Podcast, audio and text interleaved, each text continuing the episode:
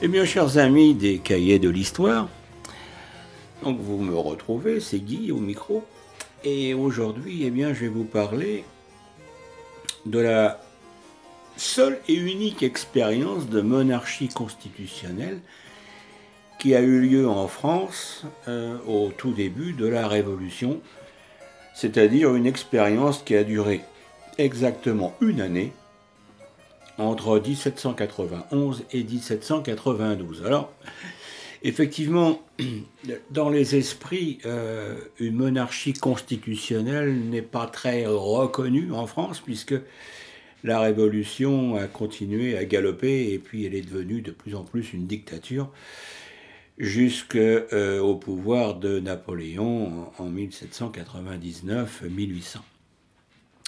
Mais il y a eu quand même pendant un an euh, une monarchie constitutionnelle. Alors je vais vous en parler parce que c'est intéressant, même si elle n'a duré qu'une année. Alors après avoir mis fin à l'ancien régime et à la monarchie absolue, eh bien la Révolution française met en place un nouveau régime politique qu'on a nommé la monarchie constitutionnelle. Alors elle constitue effectivement une avancée démocratique de par la nature de ces institutions mêmes. S'inspirant du modèle anglais, la Constitution émane de la nation et pose les règles du gouvernement. L'Assemblée nationale, qui représente la nation, incarne désormais le droit face au monarque détenteur du pouvoir exécutif. Seulement les divisions au sein du camp révolutionnaire et la résistance de Louis XVI feront tourner court cette première expérience politique. Alors, la monarchie constitutionnelle, évidemment, c'est un nouveau régime, et cette monarchie, eh bien, elle accorde une place centrale à une institution aujourd'hui omniprésente, au sein de notre société contemporaine, je veux parler de l'Assemblée nationale, appelée à l'époque la Constituante. Mais d'où émerge ce nouveau régime? Eh bien, il est le résultat d'un lien désormais fondamental entre un roi, Louis XVI à l'époque, et un peuple devenu la nation. Et ce lien de confiance, ou plutôt de compromis, tissé par la Révolution, accepté du roi, semble indéfectible.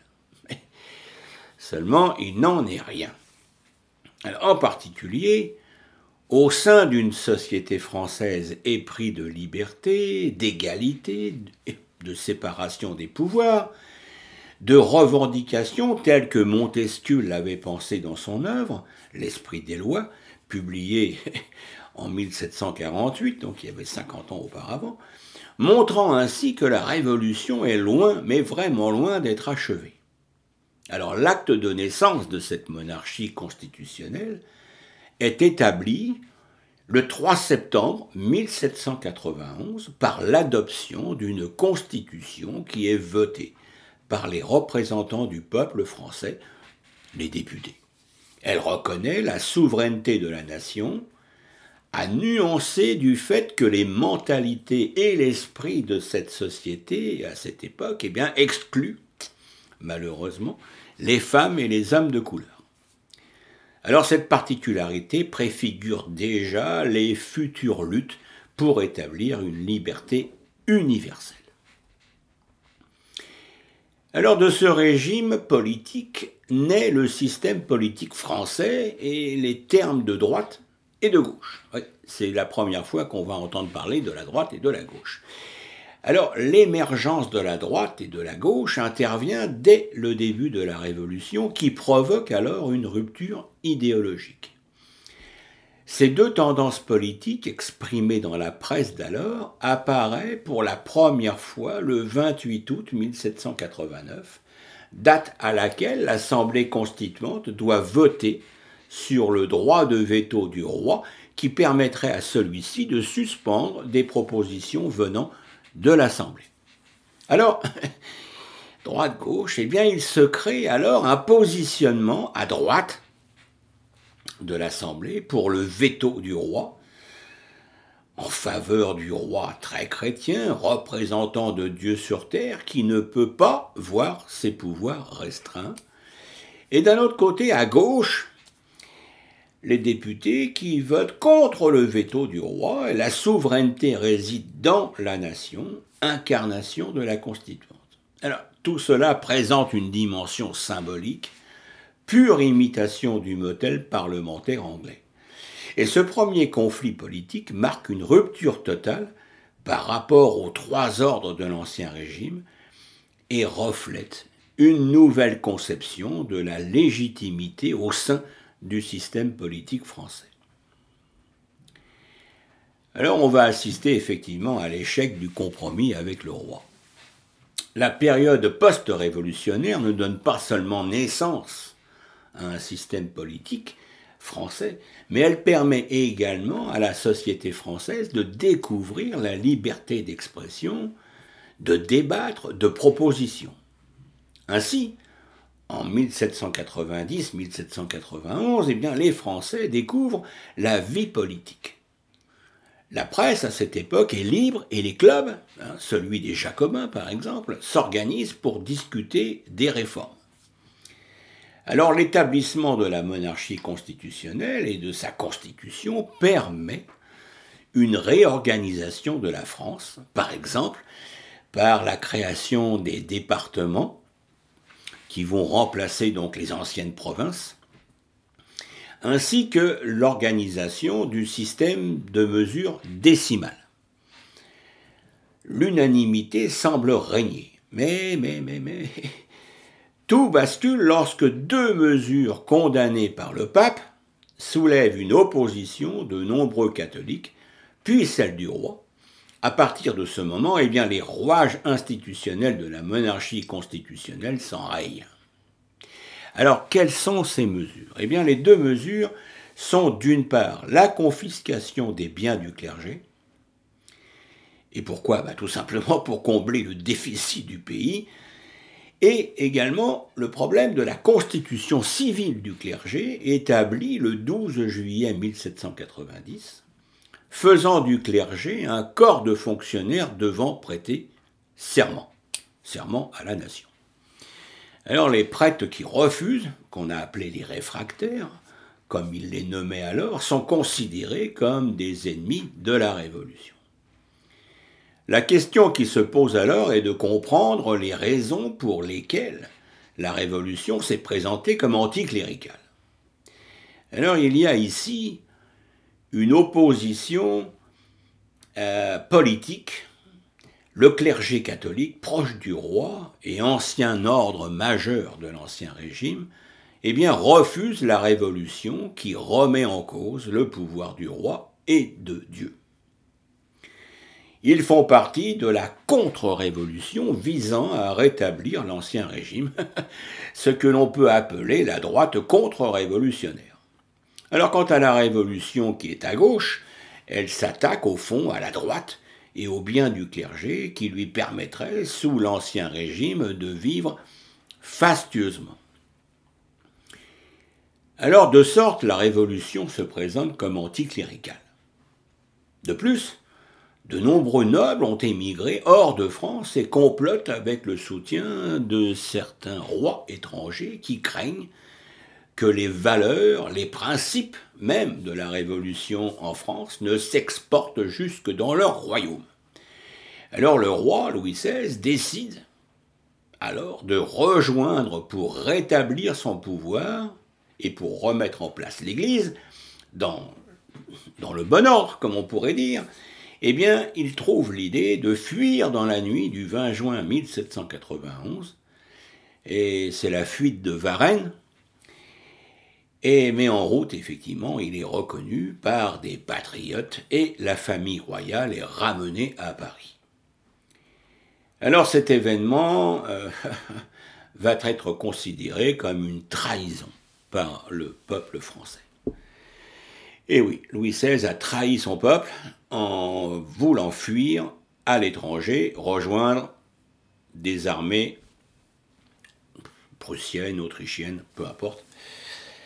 Alors plus encore à l'étranger, l'image de la France et de sa monarchie sont considérablement ébranlées. Et pour preuve, les candidatures, les caricatures étrangères foisonnantes venant d'Angleterre notamment. Et dès lors, eh bien, l'avenir de la monarchie constitutionnelle semble scellé. Alors nous voici en 1792.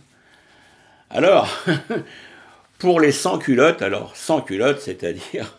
La culotte, vous savez, c'était une sorte de... C'était pas un pantalon, non, justement, parce que les autres avaient des pantalons. Les sans-culottes avaient des sortes de grands bas, si vous voulez, qui, qui, qui montaient jusqu'au bassin et qui enserraient la jambe et le mollet. Alors pour les sans-culottes, c'est-à-dire pour les nobles, le roi, enfin, excusez-moi, je suis en train de vous dire une grosse, grosse bêtise. Pour les sans-culottes, c'est-à-dire ceux qui n'avaient pas de culottes, donc les gens du peuple qui portaient un pantalon, eh bien le roi a trahi la révolution.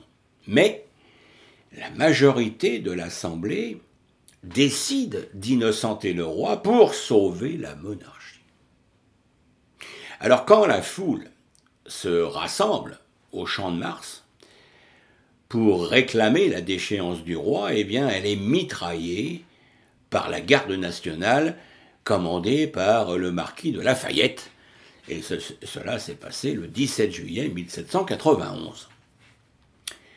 La monarchie vit donc encore, mais pour combien de temps?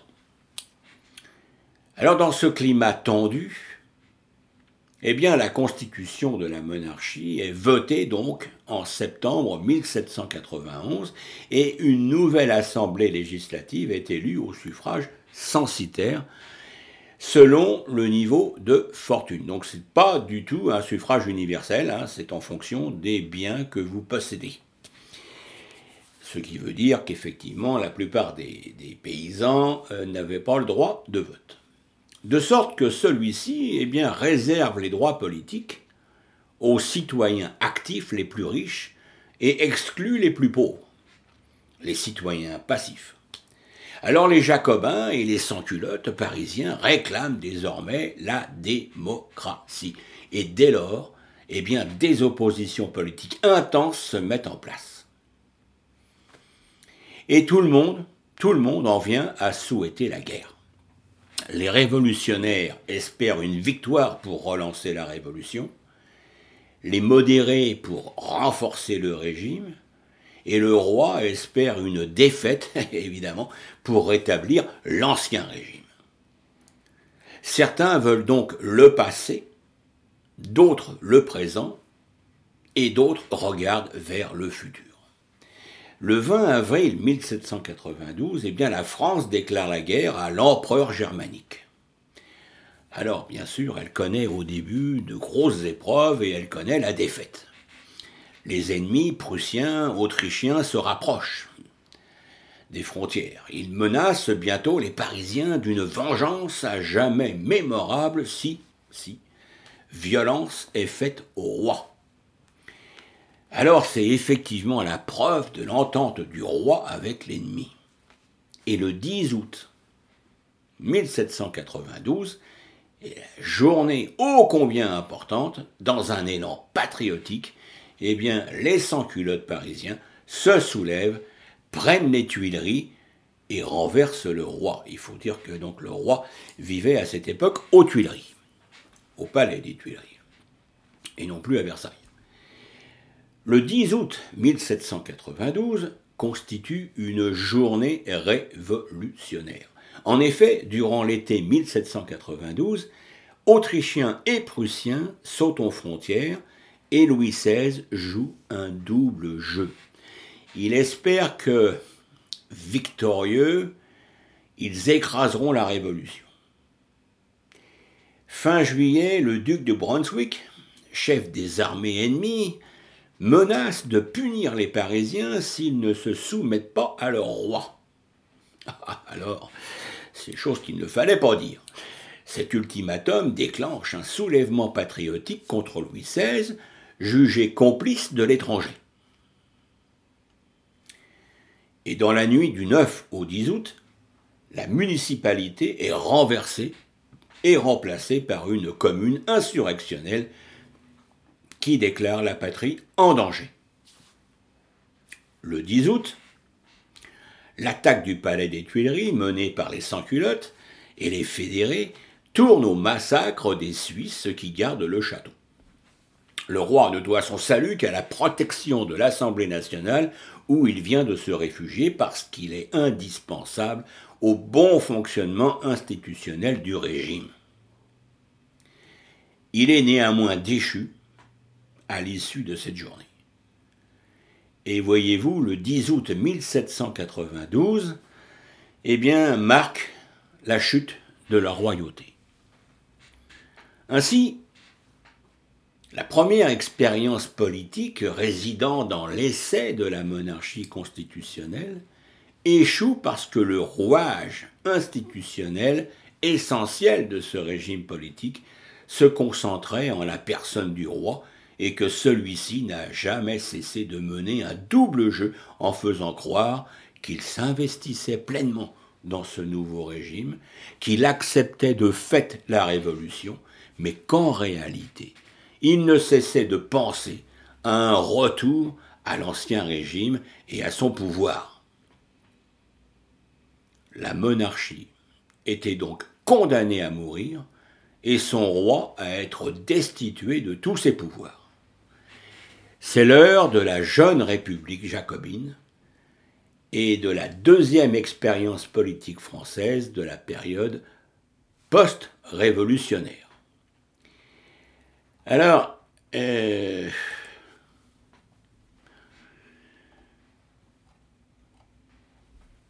voilà ce qu'on pouvait dire sur la première période de la Révolution française, puisque ensuite, eh bien, il y aura les guerres.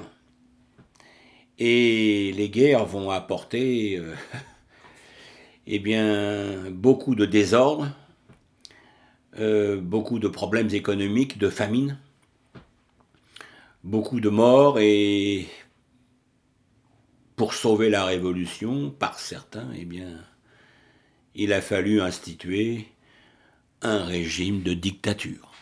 Mais ça, c'est une autre histoire. On en reparlera peut-être plus tard. Voilà, je voulais donc, si vous voulez, vous donner euh, une idée de la première monarchie constitutionnelle sur euh, le modèle anglais, effectivement, qui a eu lieu et qui a duré une année en France, au tout début de la Révolution. Eh bien, chers auditeurs, j'espère que vous aurez aimé cette euh, histoire, cette histoire révolutionnaire, et je vous dis à très bientôt pour un autre sujet. Eh bien, merci beaucoup de votre écoute et à bientôt. Au revoir.